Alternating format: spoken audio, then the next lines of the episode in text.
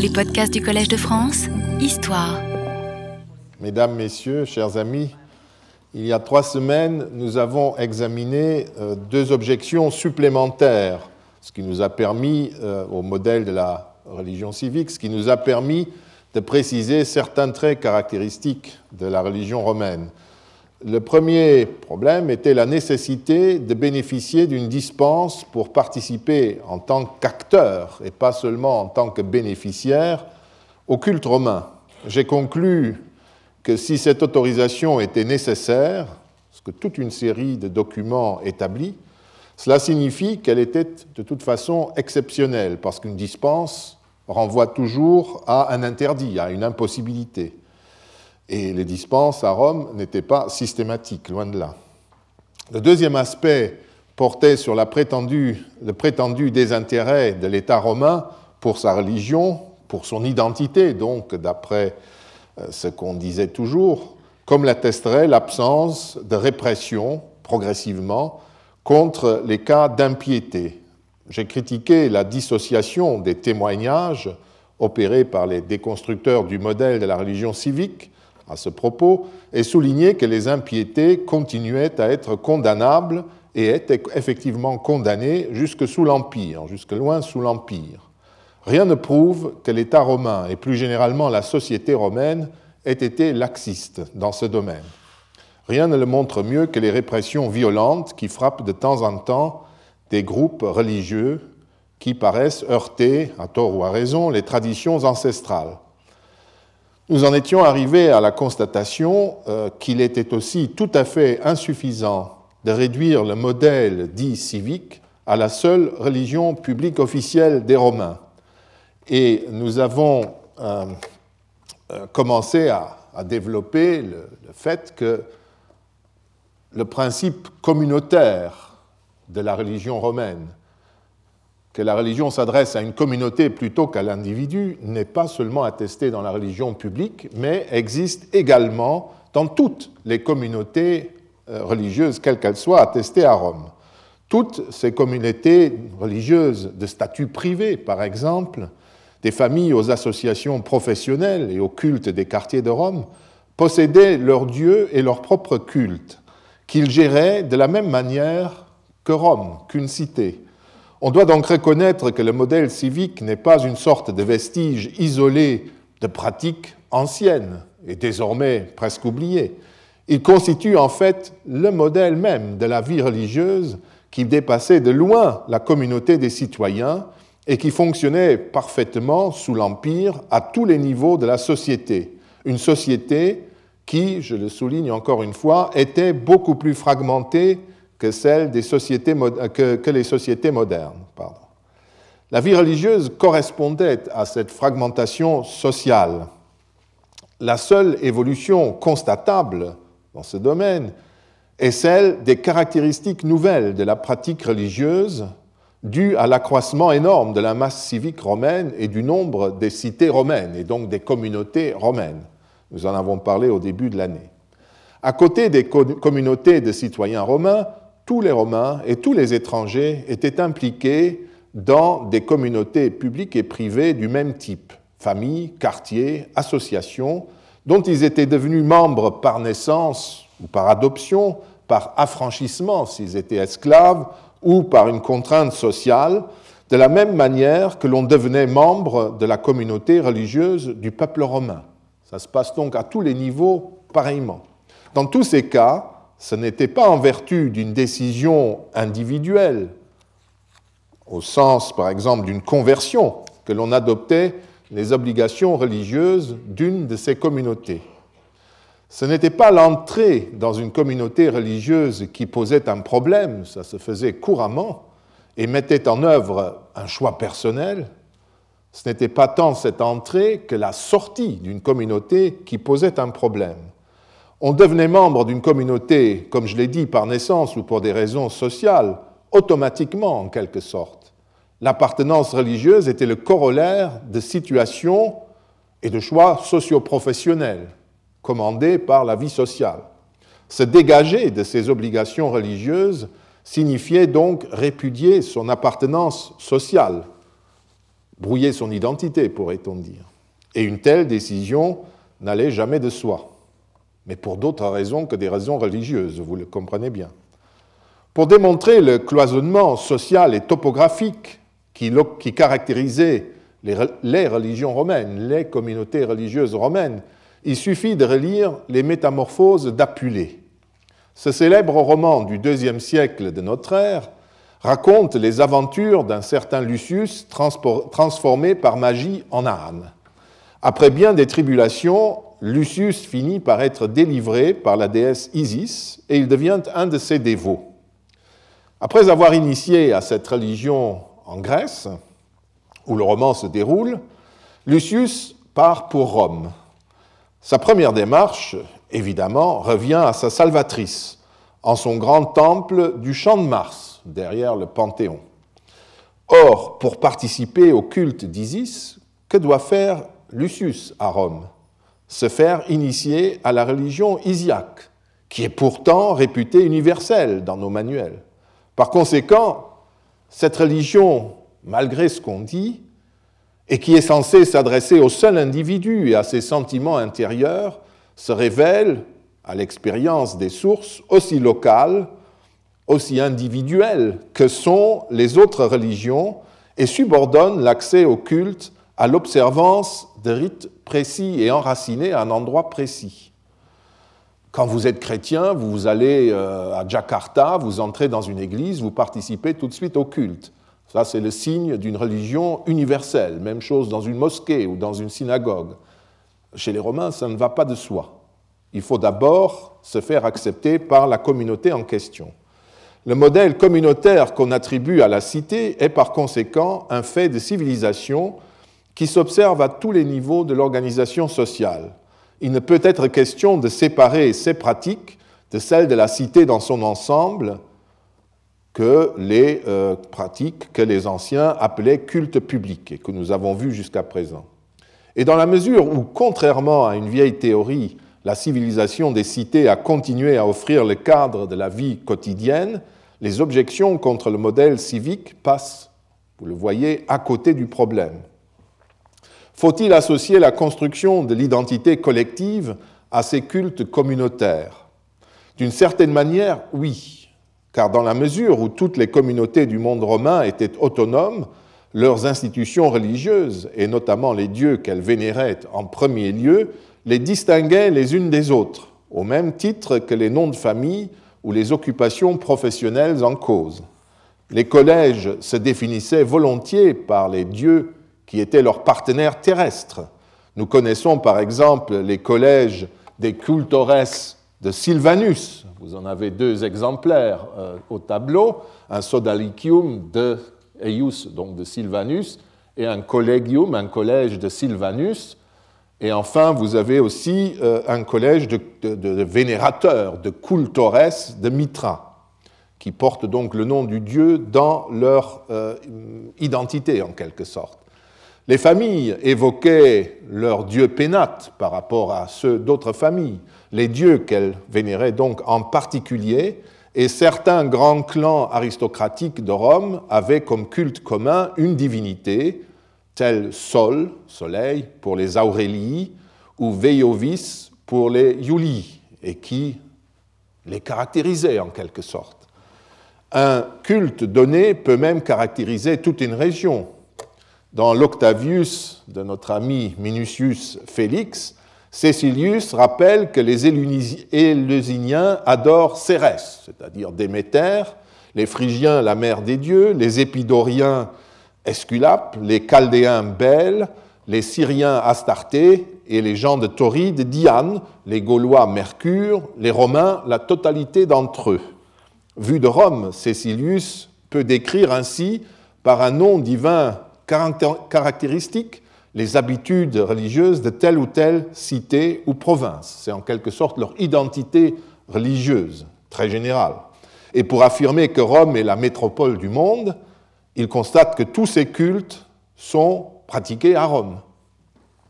Nous avons euh, aussi vérifié que l'accès à un culte donné n'est jamais complètement libre pour les membres d'une communauté donnée Qu'il s'agisse des cultes domestiques ou des cultes publics, il faut obtenir une autorisation spécifique pour y participer si l'on n'appartient pas d'une manière ou d'une autre à ces communautés. Il ne s'agit cependant pas de pousser jusqu'à l'absurde les effets identitaires du culte, comme certaines formules ont pu le faire croire. Et sur ce point-là, j'accorde qu'il ne faut pas, aux détracteurs de ce modèle, qu'il ne faut pas exagérer à l'extrême. Je n'ignore nullement la référence à Fustel de Coulanges et à la sociologie durkheimienne, d'après laquelle la société était l'origine, la source et l'objectif de la religion, comme le résume euh, Corinne Bonnet. Dieu existe en ce qu'il exprime la force sociale. On pourrait presque dire que Dieu, c'est la société ou vice-versa. Fin de la citation un siècle plus tard, donc tout ça c'est un peu exagéré, et comme euh, euh, Corinne Bonnet euh, le pointe, un siècle plus tard, ces conceptions ont sans doute influencé ceux qui s'inspiraient de l'anthropologie sociale. Mais depuis Radcliffe Brown, celle-ci s'était largement distanciée du mythe de l'origine et du fonctionnalisme cher à Fustel de Coulanges et à Durkheim.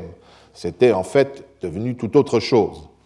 Je considère donc ces formules plutôt comme des généralisations sommaires et un peu poussées à l'extrême, du même type que celle du Cécilius de Minucius Félix qui dit que les Syriens, par exemple, vénèrent Astarté. En fait, il y avait en Syrie euh, mille communautés qui ne vénéraient pas Astarté, et celles qui la vénéraient adoraient en même temps une foule d'autres divinités tout aussi importantes. C'est une généralisation typique c'est un trait typique de l'identité, mais pas toute l'identité, évidemment. Et quand les étrangers, pour prendre un exemple contemporain, pensent que les Français portent le béret et vivent de vin rouge et de camembert, il s'agit du même type de topos et de généralisation. Certains d'entre nous, eh bien, il arrive que nous le fassions, mais pas tout le temps et uniquement. Lorsque les autorités romaines faisaient des contrôles d'identité, il demandait certainement si la personne arrêtée était citoyen romain ou non. Il s'enquérait de son origine, de son rang, mais il ne souhaitait pas savoir quel dieu il vénérait. Ce n'est pas ça son identité. En revanche, le fait qu'une personne puisse participer ouvertement dans une communauté donnée à un sacrifice et sans autre problème signifie que cette personne est membre de cette communauté. Elle est conforme à l'identité collective de ce groupe que ce soit en tant que citoyen de plein droit, pour ce qui est le culte public par exemple, ou comme incola, comme résident permanent, et dans certains cas, même comme hôte de passage. J'ai l'impression que tout le débat concernant l'identité civique liée à la religion est biaisé en quelque sorte. Il me semble qu'il remonte à une idée, à une étude mal digérée par ses lecteurs, qu'avait publié en 1986 Mary Beard dans les volumes de commémoration du centenaire de la section des sciences religieuses de l'École pratique des hautes études. L'auteur examinait dans cet article le rapport entre le rite des Parilia, la vieille fête pastorale du 21 avril à Rome, qui commémorait entre autres la fondation de Rome, et elle comparait donc cette fête, ces rites, et les, aux interprétations que les érudits et poètes romains en donnaient.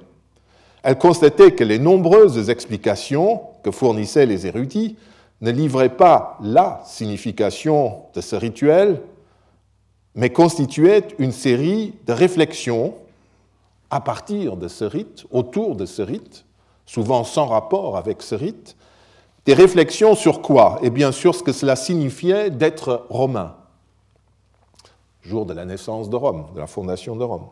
Le rite lui-même se réduisait au geste à accomplir et à l'obligation ancestrale de le faire.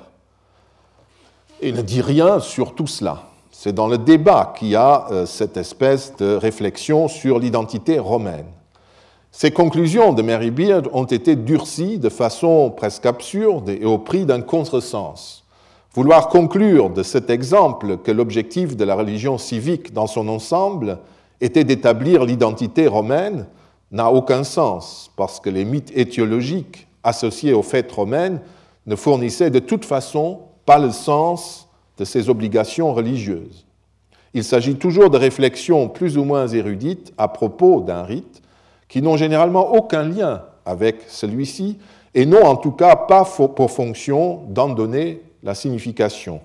La religion civique, ou plus généralement les religions des anciens, ne fonctionnaient pas de cette manière. Il conviendrait que ceux qui s'inspirent de Schleiermacher essayent d'avoir une notion plus claire et précise de la croyance dans l'histoire, qui, encore une fois, ne peut être réduite au seul modèle chrétien. Ce point nous mène vers le culte lui-même et vers le sens de la pratique religieuse, questions qui ne sont jamais prises en compte dans les critiques de la religion civique. Cette lacune traduit bien, à mes yeux, le préjugé traditionnel qui prévaut et selon lequel le culte civique est en lui-même inintéressant et creux, vide, geistlos, comme disait Hegel on ne peut y trouver que des intentions fonctionnalistes, ou alors on s'intéresse uniquement aux interprétations qu'en donnent les poètes et les grammairiens. Le foisonnement souvent audacieux ou plat de ce genre d'interprétation est ensuite opposé aux doctrines métaphysiques des philosophes et aux sentiments religieux individuels qui reflèteraient une vision plus élevée et plus nette du divin. À côté de euh, l'ancrage social de la pratique religieuse, les ennemis du modèle de la religion civique insistent toujours sur la nécessité, pour la piété, d'être l'expression d'une émotion individuelle et sincère, indépendante de tout contexte social. Je ne vais pas revenir sur l'ancrage profondément chrétien que traduit cette conception, qui rejette, comme, le faisait Franz Cumont, le rite du côté profane et séculier. Cette position a profondément influencé le psychologisme, la psychanalyse, l'irrationalisme et la phénoménologie. Faut-il alors quelle est donc la place que l'émotion, l'élément irrationnel si vous voulez, occupe dans la religion civique et dans les religions des Romains Faut-il y a-t-il une place? Faut-il conclure que la religion romaine est une religion sans émotion et dépourvue par là même de toute religiosité au sens que donne à ce terme la théologie schleiermachienne? Cette question me paraît appeler deux réponses. Il s'agit d'abord de montrer qu'il y a bien de l'émotion dans les pratiques religieuses des Romains, mais que sa place n'est pas celle qu'elle occupera progressivement dans le christianisme. Le deuxième aspect de la question et euh, du reproche qu'on fait à la religion romaine concerne la notion de croyance. Le ritualisme romain est-il lié à une croyance intériorisée ou se réduit-il à une, une série de règles administratives? Commençons par la première question. Contrairement à ce qu'on dit souvent, l'émotion n'est pas du tout absente des religions romaines. Comme je l'ai dit précédemment, la seule différence, c'est que son statut est différent. D'un côté, c'est l'absence d'émotion, ou plutôt le contrôle de soi, qui apparaît comme la vertu religieuse la plus éminente. D'autre part, l'émotion n'y est pas le mouvement qui est à l'origine de la croyance et de la pratique, mais éventuellement une conséquence qui accompagne des pratiques indues ou mal faites. Voyons euh, ces différents points. Le roi Numa, successeur aux origines de Rome du sauvage Romulus, passe dans la mythologie romaine pour être le créateur de la religion romaine, de l'institution. Aussi existe-t-il des anecdotes qui mettent en scène sa piété parfaite. Deux de ces anecdotes portent sur la foi et l'émotion et peuvent donc nous intéresser. La première nous montre le bon roi en train de sacrifier, entouré des siens, alors que des ennemis attaquent. À ses compagnons qui sont en proie à la peur et à l'énervement, à la panique même, et qui lui demandent de faire quelque chose, Numa se serait contenté de répondre Mais moi, je sacrifie. La morale de l'histoire est que le Romain pieux et surtout le magistrat parfait ne doit pas être anxieux devant un phénomène menaçant. Contrairement à son entourage pusillanime, Numa a confiance en l'aide divine. Il en donne la raison. Je sacrifie. Ça peut même être, être, on peut même imaginer que le récit euh, n'est pas placé au milieu d'une cérémonie de sacrifice, que simplement il répond à ceux qui ont peur, mais moi je suis un sacrificateur, moi je sacrifie, c'est-à-dire je remplis mes devoirs religieux. Et euh, donc voilà ce qu'il dit, euh, la raison de sa tranquillité est qu'il remplit ses, obligations à l'égard des protecteurs de Rome et qu'il ne, ne saurait pas interrompre ses tâches pour s'occuper de problèmes triviaux. Le comportement de Numa traduit exactement ce que les Romains entendaient par fides, qui a donné notre mot foi. Euh, d'ailleurs, dans ce récit, euh, dans ce récit, euh, comment dire, le, passage suivant, c'est et Numa fonda d'ailleurs aussi le temple de Fides, de bonne foi, de loyauté. C'est connecté dans l'exposé de Plutarque. Euh, je vous renvoie euh, à propos de Fides à euh, l'article fondateur d'Émile Benveniste sur ce sujet. Le sens littéral de Fides était crédit et désignait l'aide ou le bénéfice que l'on pouvait attendre de celui qui entretenait avec vous un rapport d'échange et de réciprocité.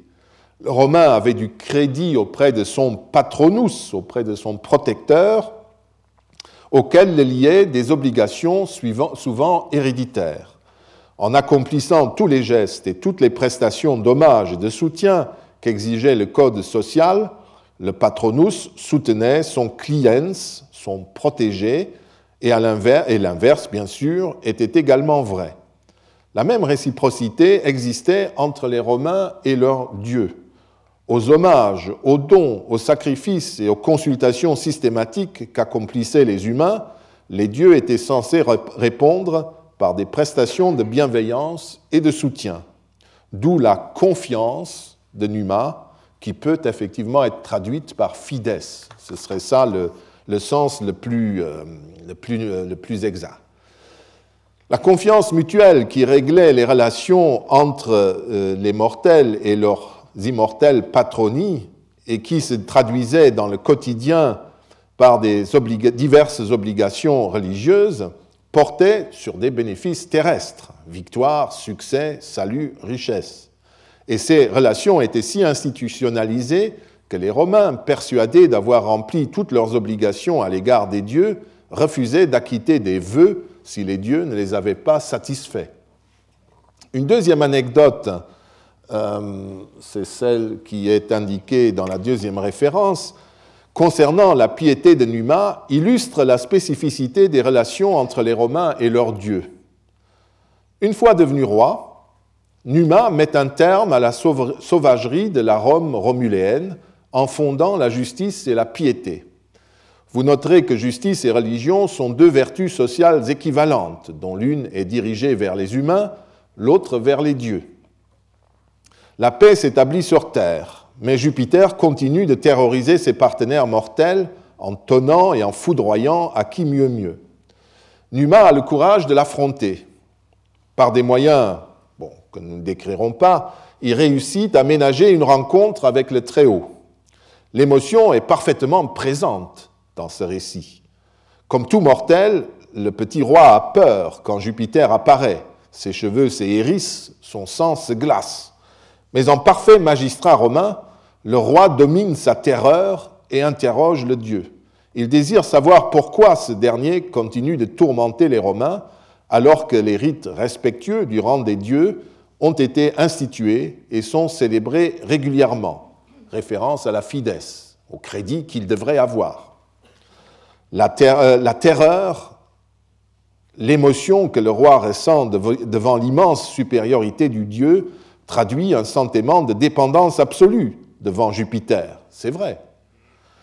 Si nous pensons à la définition de la religiosité euh, d'après Schleiermacher. Toutefois, et c'est ça la grande différence, ce sentiment d'infériorité absolue n'engendre pas du tout un abandon à la piété ou un désir de rejoindre le Dieu au ciel, mais une réaction contre les manifestations hostiles du Dieu.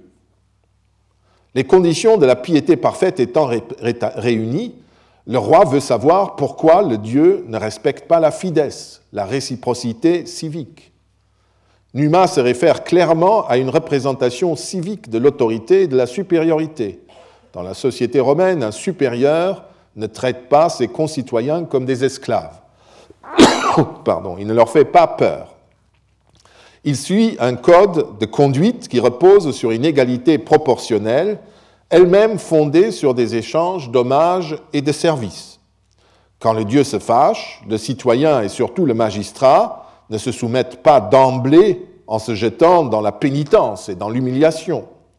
La nature des obligations religieuses de la religio exige qu'une vérification soit d'abord opérée, parce que les relations avec les immortels sont fondées sur un sentiment d'interdépendance et non pas de soumission servile des uns à l'autre. Céder aux autres, céder à l'angoisse et donc accorder au Dieu un pouvoir sans limite et sans justification revient à tomber dans ce que les Romains appelaient la superstitio, la superstition, qui est en quelque sorte un sentiment et une conduite inverse de la piété. La fidesse du roi engage Jupiter à aller plus loin. Il est déjà content, mais il continue de la harceler. Il décide de tenter le petit mortel en sollicitant à nouveau le registre émotif. Quand Numa s'enhardit à lui demander ce qui manque encore aux obligations religieuses pour apaiser sa colère, Jupiter répond de façon ambiguë. Il accepte néanmoins de porter la discussion sur le plan rituel. Nous sommes en plein discours ritualiste hein, romain. Il fait semblant de demander un sacrifice humain. Le roi, cependant, résiste par trois fois avec astuce à ces demandes angoissantes. Et au terme de l'échange, le dieu se déclare rassuré et promet de soutenir désormais les Romains. L'anecdote démontre parfaitement que pour les Romains, l'émotion régit toujours les relations avec les dieux, mais de façon différente que pour nous. Il s'agit pour eux de dominer l'émotion, de l'institutionnaliser avec la bénédiction des dieux qui sont censés être à l'image de leurs concitoyens mortels. Comme eux, les dieux munikipes, comme disait euh, Tertullien, refusent l'exercice de la tyrannie. Et c'est la fidesse, la confiance de Numa dans la bienveillance et dans la loyauté divine qui explique sa constance d'âme. Nous retrouvons ce comportement dans la divination romaine, notamment quand des signes inquiétants et des prodiges se manifestent. Au lieu de s'émouvoir tout de suite et de se précipiter vers le désordre de la superstition, les Romains commencent par dominer la peur et par examiner les signes. Il s'agit d'abord de déterminer si et en quoi il s'adresse aux Romains. Fort du crédit auprès des dieux, il conclut immanquablement, s'il constate effectivement un problème, que les relations sociales avec les dieux ont été troublées. Il recherche ensuite et bien sûr trouve l'infraction. Ainsi, la terrible défaite du lac Trasimène en 217 avant notre ère est-elle due à la colère divine suscitée par l'impiété de Flaminius, qui a violé le code institutionnel ancestral. Et sans s'émouvoir excessivement, les Romains instaurent un certain nombre de cultes nouveaux pour rétablir les relations qui conviennent avec les immortels. Ce n'est pas que dans la gestion de l'État, ce n'est pas, ce n'est pas uniquement dans la gestion de l'État que ces comportements sont attestés. Nous les trouvons également sur le plan privé. C'est ainsi que l'un des rites funéraires consistait à s'opposer fermement aux mânes des défunts qui n'avaient pas trouvé une sépulture et qui étaient morts avant l'âge. Lors des Lemuralia du mois de mai, le père de famille les affronte, les affronte dans leur espace, la noirceur de minuit, en leur offrant un don alimentaire et en se préservant de tout lien avec eux. Puis il les expulse de la maison en faisant du bruit. Le père de famille domine donc sa peur devant les revenants qui tourmentent les humains, et en accomplissant son devoir à leur égard, c'est-à-dire en les honorant par un don alimentaire, froidement, il gagne sa tranquillité. On cite souvent les cultes à mystère aussi dans le débat sur les émotions, car dans cette pratique religieuse nouvelle, les, anciens auraient découvert une rencontre religieuse fondée sur l'émotion. Or, comme Walter Burkhardt l'a souligné dans un excellent petit volume sur les mystères, malheureusement très mal traduit en français, les mystères ne sont ni une nouveauté en Grèce, mais des cultes parfaitement anciens, ni des pratiques dégagées de la ritualité. Tout au contraire, comme Philippe Borgeot l'a naguère précisé, les rites mystériques utilisent et canalisent les émotions plus qu'ils ne conduisent à elles. Car la phase émotionnelle des mystères, qui est parfaitement attestée, est, d'après les anciens, propédeutique et cathartique, et elle n'est pas valorisée en elle-même. Que propédétique. Les sources romaines contiennent aussi de nombreux témoignages de la conduite contraire. La foule, les femmes, les barbares, mais aussi les magistrats parfois, et même les mauvais empereurs, cèdent facilement à l'angoisse et à la terreur. On peut certes considérer ce souci de contrôler les émotions comme un discours de l'aristocratie, désireuse de maintenir sa prééminence sur tous les plans. Mais je ne suis pas sûr que ce discours, qui est certes lié à une position sociale et à un modèle du citoyen que tous ne partageaient sans doute pas, et qui ne l'emportait sans doute pas toujours sur les angoisses existentielles des individus, ne soit qu'un discours limité à un petit nombre. Je crois que c'est un discours qui était partagé par la majorité des Romains, ce qui en fait le principe de la religiosité qui était la leur. Un exemple parmi d'autres le prouve. En 212 avant notre ère, au cours de la deuxième guerre punique, à la suite d'une nouvelle série de désastres militaires notamment celui de Cannes, Rome s'est trouvée en proie au doute et à l'angoisse, une fois de plus. Les magistrats et le Sénat paraissent avoir perdu leur fides et sombré dans l'inaction, dans la dépression.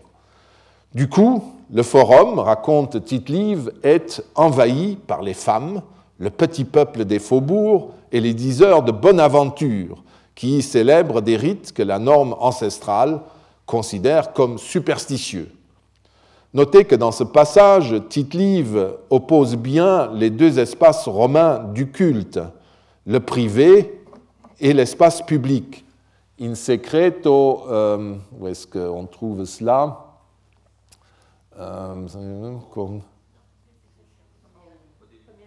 La première ligne. In secreto modo atque inter parietes, donc dans une, de façon euh, secrète, séparée et à huis clos, euh, ils abolaient les coutumes religieuses romaines, mais même en public et sur le forum et le Capitole.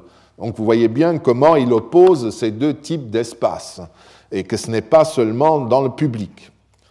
Bref, devant l'apathie des autorités, ce sont les citoyens romains qualifiés de boni, bien pensants, qui réagissent et demandent au Sénat d'intervenir, de chasser ces superstitieux et de rétablir les coutumes religieuses ancestrales.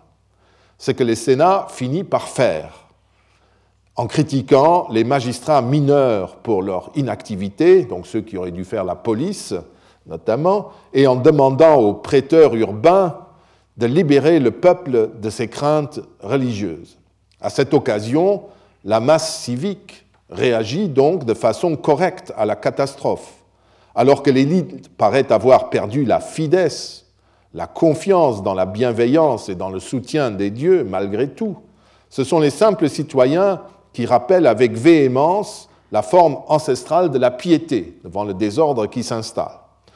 Dans cette anecdote, l'émotion est doublement présente, négativement en quelque sorte, à travers la forme cultuelle revendiquée par la foule des faubourgs, par les noms qualifiés, et positivement dans la colère que suscite chez les citoyens l'abandon euh, des rites ancestraux. Et puis, euh, elle est aussi attestée par euh, l'inaction du Sénat, atterré, qui a perdu confiance et qui a peur. On peut certes considérer comme une invention le récit de Tite-Live. Il ne s'agit toutefois pas, dans ce cas, de l'époque archaïque, mais d'une époque dont il restait des archives et des récits précis. Je crois pour ma part que la substance et l'esprit de l'événement peuvent être acceptés. Tite-Live a pu accorder à l'épisode plus de place qu'il n'en méritait, parce qu'il voulait par cet exemple illustrer la piété ancestrale, de la même manière qu'il met largement en scène le scandale des bacchanales une vingtaine d'années plus tard. Lui aussi euh, révélé au magistrat, je le rappelle, par des particuliers. Admettre cela, en critique de l'histoire, ne revient pas pour autant à considérer ces anecdotes comme du pur discours. Ce sont manifestement des événements qui sont arrivés. En tout cas, comme la répression des bacchanales ou le traitement des infractions religieuses, cette réaction, non seulement des magistrats, mais d'abord des hommes, des bonis, des bons citoyens, atteste un aspect de l'émotion religieuse que Claude Lévi-Strauss a très clairement évoqué dans son livret sur le totémisme. L'anthropologue y rappelle que dans les sociétés traditionnelles, ce que l'homme ressent dépend étroitement de la, de la manière dont il lui est permis ou prescrit de se conduire. Les coutumes sont données comme des normes externes avant d'engendrer des sentiments internes. Le culte est avant tout conventionnel, il n'a rien de, de, spontané et l'individu n'a pas d'autre explication à avancer, d'autre cause à assigner à son comportement que la tradition. La ferveur ne transparaît pas dans l'obédience et dans la pratique. Elle se manifeste dans les occasions où la coutume est violée ou, comme dans le cas que nous venons de voir, oubliée. Ce ne sont pas les émotions qui provoquent les rites, mais les rites qui engendrent et suscitent les émotions. Autrement dit, nous retrouvons l'altérité romaine présente de la même manière dans le domaine des émotions. Nul n'est censé avoir la même forme d'émotion à toutes les époques et partout. Il y a une altérité humaine. Les sociétés peuvent être différentes. Venons-en maintenant au deuxième problème, au problème des, rapports entre rite et croyance. La fides, la confiance en la bienveillance et en l'aide des dieux, telle qu'elle s'exprime dans la religion romaine, nous conduit à la notion de croyance. Chez les Romains, la croyance paraît concerner avant tout la nécessité du rite. Mais n'y avait-il que cela? Les rites n'avaient-ils pas d'autre sens? Que faire des interprétations multiples et souvent contradictoires ou bien futiles des rites romains? Les Romains ne croyaient-ils donc rien d'autre? N'y avait-il aucune intériorisation du sens des rites? Donc aucune religiosité, entre guillemets nous avons vu que les adversaires du modèle civique de la pratique religieuse insistent sur la vacuité ou l'incohérence des croyances dans la religion romaine et vantent les religions à spiritualité intériorisée. J'ai déjà répondu à ces objections en soulignant la séparation à Rome entre la pratique religieuse et les spéculations métaphysiques que les théologiens et phénoménologues inspirés par l'école d'histoire religieuse de Tübingen considère comme la marque de la véritable religiosité, et cela à tous les niveaux de la société romaine. Prenons encore un exemple à la fin de l'Antiquité païenne et dans les milieux néoplatoniciens qui développaient des spéculations que beaucoup de chrétiens euh, finalement n'auraient pas reniées.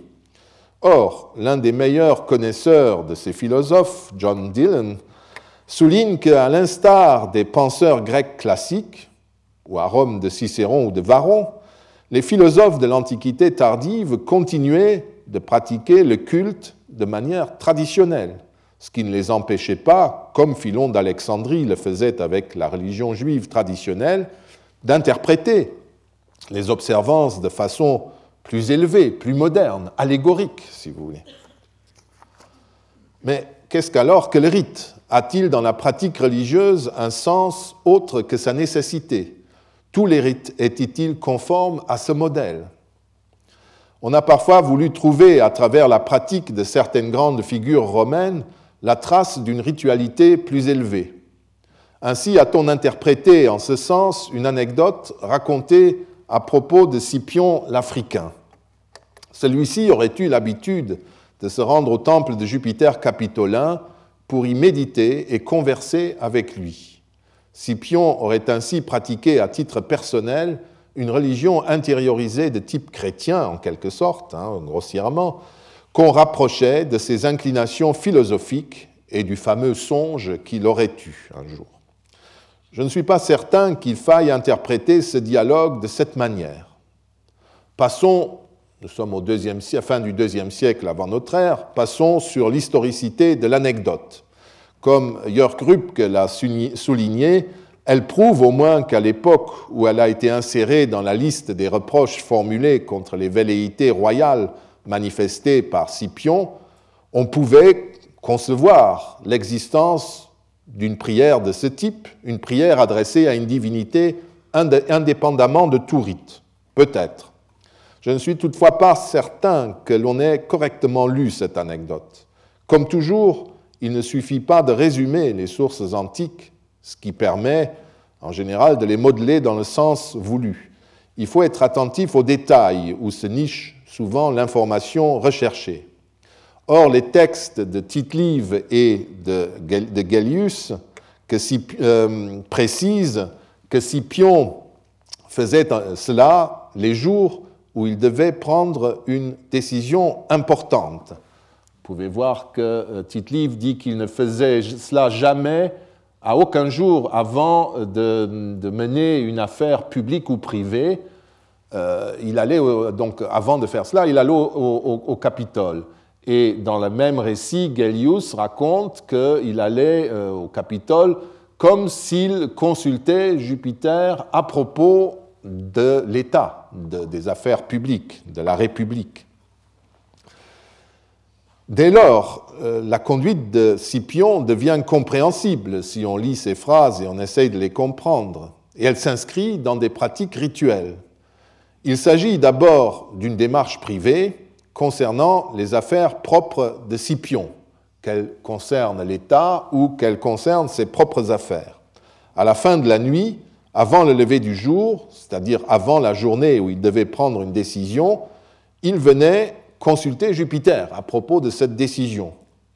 Il faut savoir que c'est toujours à cette heure-là que les magistrats aussi prenaient les auspices et consultaient Jupiter. C'est l'heure divinatoire. J'identifierai donc volontiers la démarche de Scipion avec une consultation divinatoire privée cette fois-ci sur la conduite personnelle de euh, Scipion. Le fait de venir consulter Jupiter dans son temple capitolin, comme pour souligner les relations privilégiées qu'il entretenait avec le Très-Haut, aurait été une preuve de sa prétention. Le fait d'aller consulter un dieu dans son temple n'est en soi pas un fait exceptionnel. Une anecdote racontée par Cicéron prouve que c'était courant dans la divination privée. L'usage de saluer d'une petite offrande et d'une prière la divinité dont on rencontrait le temple est également attesté. De toute façon, les textes qui nous informent sur les visites que Scipion faisait au Capitole ne permettent pas de connaître le déroulement de ce dialogue divinatoire. S'agissait-il d'une simple consultation oraculaire, proche de l'incubation éveillée en quelque sorte, ou du comportement de la dame romaine qui, euh, dans euh, le texte de Cicéron que je vous ai montré, euh, voilà, dans le De Divinatione, vous l'avez aussi dans Valère Maxime, la dame romaine, est-ce qu'il agit comme la dame romaine qui s'assit dans le temple de Junon avec sa nièce en attendant un signe? Un signe qui finit par arriver, n'est-ce pas? Est-ce qu'il a fait cela? Ou bien Scipion avait-il offert auparavant une libation d'encens et de vin pour saluer Jupiter et le prier de lui envoyer un signe? En tout cas, on ne peut pas le dire, n'est-ce pas? Le texte est trop court pour cela. En tout cas, euh, je préfère interpréter la conduite de Scipion à l'aune de ces traditions rituelles plutôt que d'y voir un témoignage de méditation mystique, un phénomène qui me paraît être nettement plus tardif. De toute façon, ces consultations privées n'empêchaient en rien Scipion de célébrer les rites ancestraux avec rigueur et précision. C'est toujours ce qu'on oublie, n'est-ce pas, en soulignant ce genre de, consultation individuelle qui s'insère très bien dans le contexte général de la piété. Quant aux adeptes des doctrines philosophiques, Nous ne savons pas ce qu'il croyait vraiment, mais nous sommes en tout cas certains qu'il pratiquait et recommandait de pratiquer les rites ancestraux. J'ai déjà précédemment cité le cas de Varon. Ce dernier interprétait par exemple, dans un sens stoïcien platonisant, la triade capitoline Jupiter, Junon et Minerve comme Dieu, c'est-à-dire le principe actif dans l'univers, Jupiter, le mal, la matière ou le principe passif, féminin, Junon, et la forme ou le logos, Minerve, la, tête, si vous voulez, la cervelle, l'intelligence. Mais par là, il pratiquait les rites publics en tant que sénateur. Par ailleurs, il pratiquait les rites publics en tant que sénateur, même en tant que magistrat, puisqu'il a été prêteur et aussi légat, commandant dans un autre domaine. Nous apprenons aussi qu'en privé, il pythagorisait et qu'il se serait même fait enterrer selon les recommandations de la secte pythagoricien, c'est-à-dire inhumé, entouré de feuilles de myrte, d'olivier et de peuplier noir. Est-ce à dire qu'il aurait combiné dans le privé choix philosophique et pratique religieuse Peut-être. Il faut bien sûr souligner qu'il en avait parfaitement le droit, car il était l'autorité unique dans sa religion domestique. Et par ailleurs, nous savons, ce que nous savons de ses funérailles ne décontredit d'ailleurs en rien les rites ancestraux, même s'il l'a fait de façon pythagoricienne. Les rites ancestraux, en effet, prescrivaient uniquement d'enterrer, inhumare, et mettre dans la terre le défunt, et de se séparer de lui par une offrande de type alimentaire. L'incinération commençait à être prédominante à la date de la mort de Varon, mais rien ne la prescrivait et rien n'interdisait d'inhumer les défunts. Et il y aura toujours les deux pratiques en même temps. On trouve à cette date, comme je l'ai dit, les deux formes d'enterrement. Il suffit d'imaginer que Varon est ordonné d'offrir à ses mânes une offrande végétale d'ailleurs, pour qu'une inclination pythagorisante opposée au sacrifice sanglant fût respectée. Mais déjà, en disant cela, je dépasse le contenu de la citation, qui nous apprend uniquement qu'il avait été inhumé et que son corps avait été entouré de ces différentes feuilles. Il n'est donc même pas certain que le sacrifice de truie que décrit Cicéron n'ait pas été célébré. Mais peu importe. On voit que Varron ne modifiait les rites que sur le plan privé, là où il avait tout le pouvoir de le faire. Et encore ignorons-nous s'il vivait, selon ce que nous savons, du pythagorisme. Si nous consultons les écrits de Varron, nous apprenons qu'en fait, il se référait à peu près à toutes les doctrines et à toutes les interprétations des dieux et des rites qui existaient. J'ai mentionné le pythagorisme et le stoïcisme platonisant qu'il avait appris auprès de son maître Antiochus d'Ascalon. Mais on trouve aussi chez Varron des interprétations étymologiques très célèbres, mythologiques, historiques ou morales, sans qu'il n'y ait jamais la moindre hiérarchie nette entre toutes ces explications. Varron a certes répété, après le grand pontife Mucius Scevola, que nous avons déjà rencontré, la triple explication concernant les dieux. L'explication de type mythique, celle des poètes, telle qu'elle s'exprime dans le théâtre ou la mythologie, qui serait vulgaire et inutile. Le genre d'explication physique, c'est-à-dire celui des philosophes, que la masse n'a pas à connaître. Et enfin, le genre politique, celui des cités, c'est celui qui est en cause ici, autrement dit celui des rites du culte civique, qui seul, d'après lui, doit être l'objet de la pratique selon la religion ancestrale. Varon hiérarchise donc trois types de discours sur les dieux, mais si vous lisez son œuvre, comme celle de Cicéron ou des autres poètes et érudits, vous constaterez qu'il les utilisait constamment tous les trois. C'est pour cette raison que nous pouvons conclure avec John Dillon que nous ne savons pas vraiment ce que Varron et les philosophes croyaient véritablement.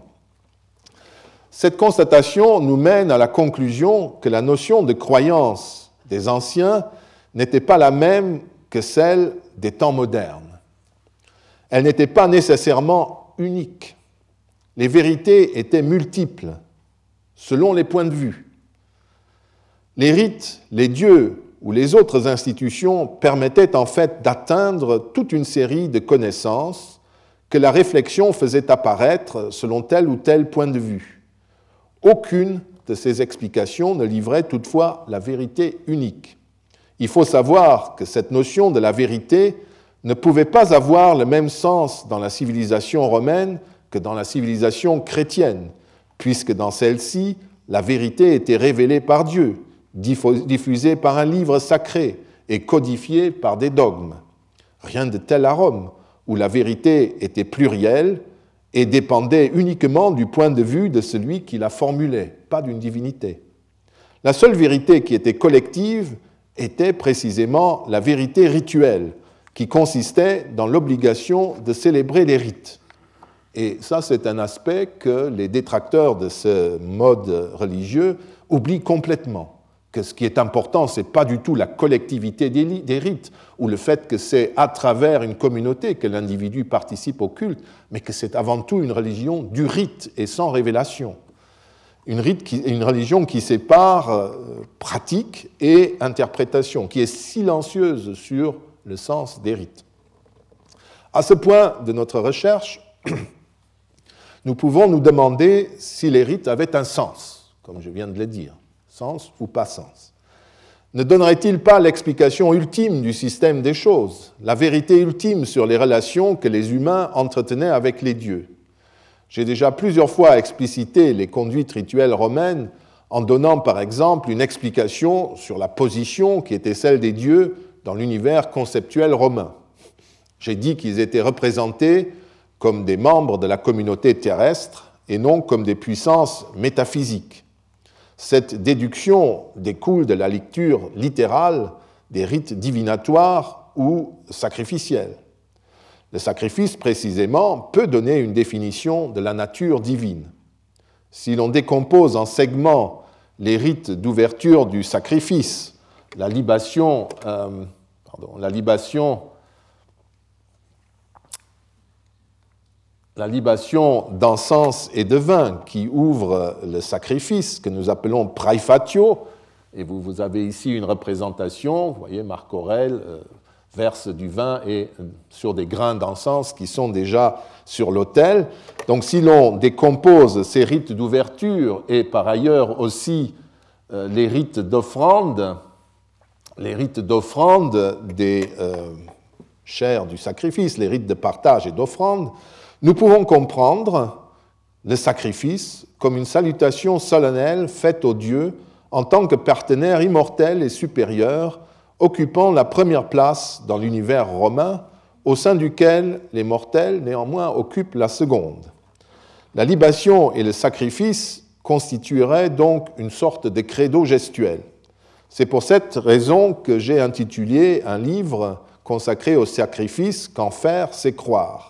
À travers l'étude des rites et des noms des dieux, nous sommes également en mesure de reconstruire l'identité des différents dieux ainsi que la relation qui existe entre les dieux. Il y a quelques années, j'ai par exemple démonté une série de sacrifices expiatoires et un vœu pour le succès et la victoire de l'empereur Trajan, et mis ce faisant en évidence la conception particulière que les Romains se faisaient de leurs dieux. Les Romains envisageaient effectivement les dieux comme des puissances agissantes, mais n'unifiaient pas tous les aspects de l'action divine sous un agent unique. Au contraire, ils fragmentaient l'action en de multiples segments, la volonté de l'action, la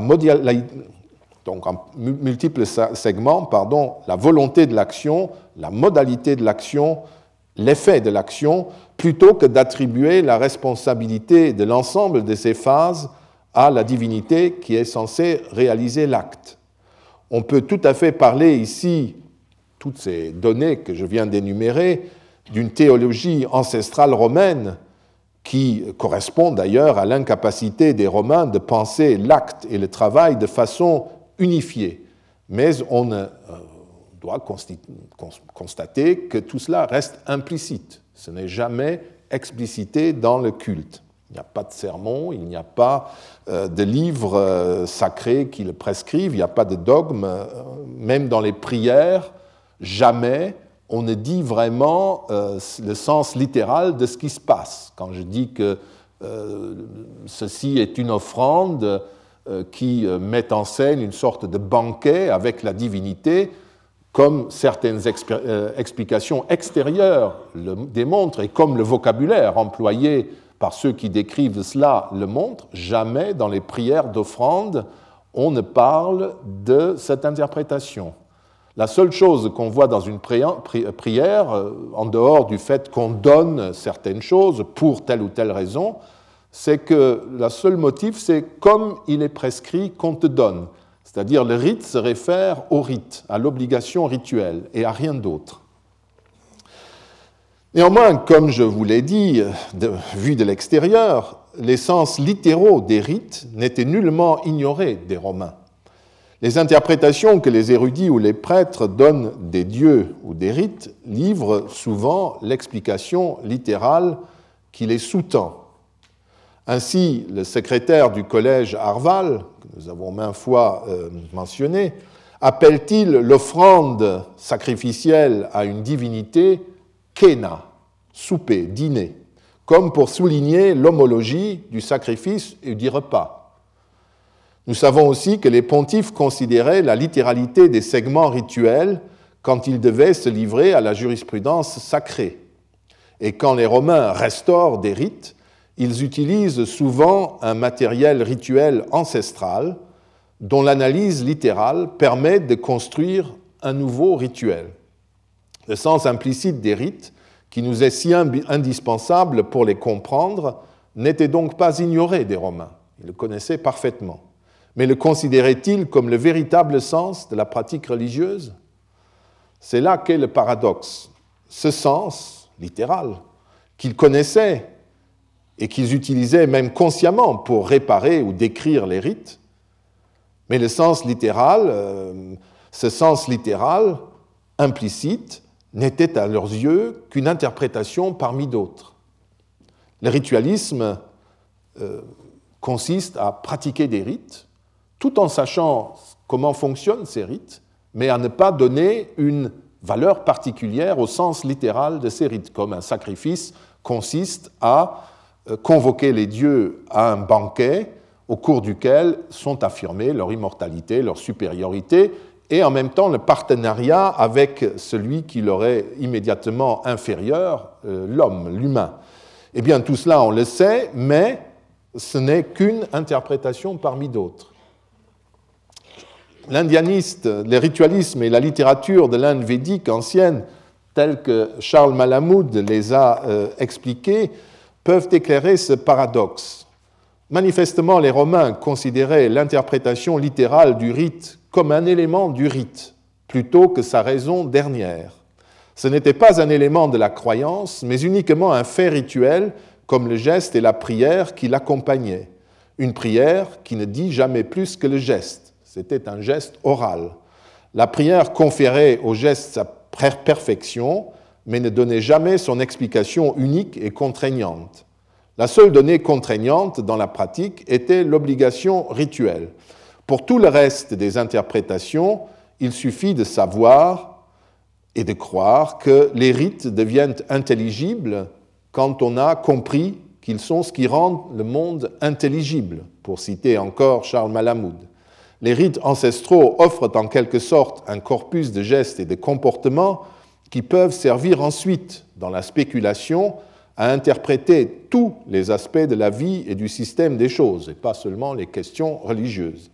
Les rites eux-mêmes ne sont pas vides, comme le pense un autre indianiste, Fritz Stahl, mais ils y sont plutôt silencieux, en ce sens que leur signification implicite ne dépasse pas l'action rituelle. C'est cette séparation de la pratique religieuse et du sens, de la religion et de la religiosité, qui est la première caractéristique de la religion des Grecs et des Romains, beaucoup plus que le caractère civique et communautaire. Ce dernier n'en est qu'un corollaire. Comment en effet attribuer une universalité à une religion composée d'actes collectifs silencieux, qui était une obligation précise, localisée dans l'espace et dans le temps, et nullement une croyance abstraite? Ces actes rituels étaient ancrés dans un ensemble de communautés et appartenaient au patrimoine institutionnel de ces communautés publiques et privées. L'universalisation de la religion de Rome s'est produite non par une référence à l'individu privé et à son adhésion à une croyance unifiée qui n'a jamais existé, mais c'est la naturalisation des hommes libres qui étendait l'obligation rituelle romaine à tous. C'est ça, si vous voulez, euh, l'universalisation de la religion à Rome. C'est qu'il y a de plus en plus d'hommes libres qui entrent dans ce système.